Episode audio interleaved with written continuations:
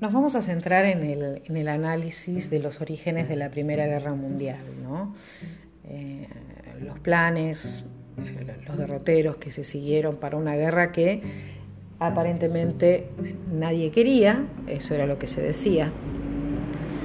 Tenemos a, a dos países, Francia y Alemania, que desde 1905 se venían preparando para una nueva guerra. ¿no? Esta vez no iba a bastar con una victoria parcial, buscaban la rendición incondicional de este enemigo a cualquier precio. Si recapitulamos un poquito lo que vimos este, en el trabajo anterior, ¿no? que, íbamos explicando esta, esta paz armada, esta callada situación que se vivió entre 1870 y 1914. Occidente tenía una, estaba atravesando por una época dorada, ¿no? progreso económico, social, cultural, parecía que no, no, tenía límites este mundo que estaban controlando y haciendo a su medida las, las potencias coloniales. ¿no? Acá situamos este poema que analizamos en las fuentes en otro trabajo cuando hablábamos del imperialismo, eh, el poema de Kipling, ¿no? de la carga del hombre blanco.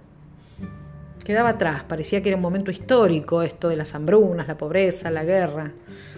Si seguían la guía de la razón, de la industrialización y el desarrollo económico, pocos podían imaginar que estaban este, a punto de iniciar estos países civilizados y desarrollados, entre comillas, esta, esta tragedia que significó en muchos, en todos los sentidos, la Primera Guerra Mundial.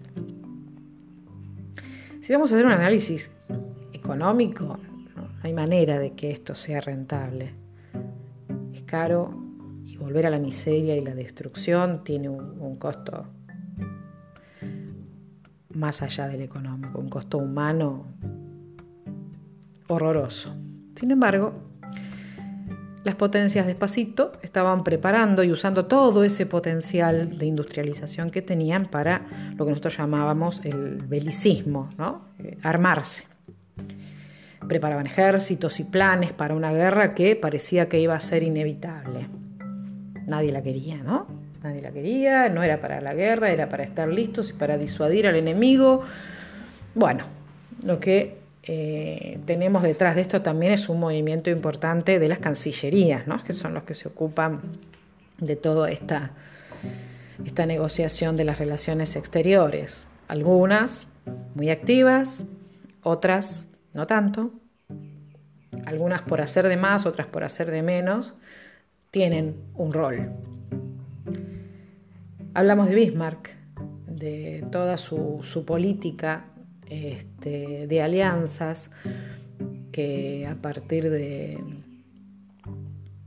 su actividad y sus planes expansionistas, este, pero criteriosos, ¿no? buscar alianzas para mantener incluso algunas ocultas, para mantener un cierto equilibrio este, entre las naciones europeas. Bueno, esto cuando se va a Bismarck y las características del Kaiser Guillermo II, que va a tener otras, otras intenciones, ¿no? Va a ser más agresivo, todo lo que era la diplomacia de negociación y compromiso que durante 20 años Alemania había desplegado es reemplazada por una política que está enfocada a obligar a las potencias mundiales a reconocer la potencia hegemónica de Berlín en el continente europeo. Y esto es un giro eh, estratégico que va a arrastrar, que va a traer consigo el fantasma horroroso de la guerra. Este, ahora vamos a van a encontrar ustedes material que yo les voy a dejar en distintos formatos. Vamos a tener que leer, más allá de, ver un video, de escuchar un audio, de tener algún encuentro por, salas virtual. ¿no? Acá va a haber que sentarse un poquito y leer.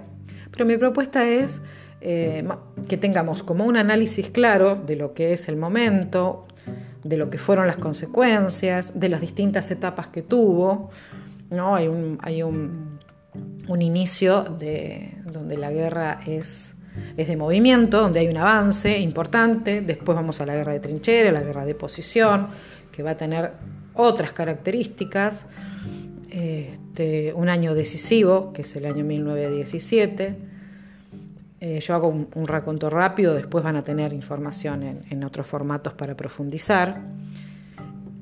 Y la propuesta me gustaría cerrarla con diferentes aspectos de la guerra y que ustedes puedan elegir los que no me gusta decir los que más les gustaron, porque no sería apropiado hablar de que les gustó algo de la guerra, sino lo que más eh, les llamó la atención o los aspectos sobre los que quisieran profundizar y que hagan una, una investigación de ustedes.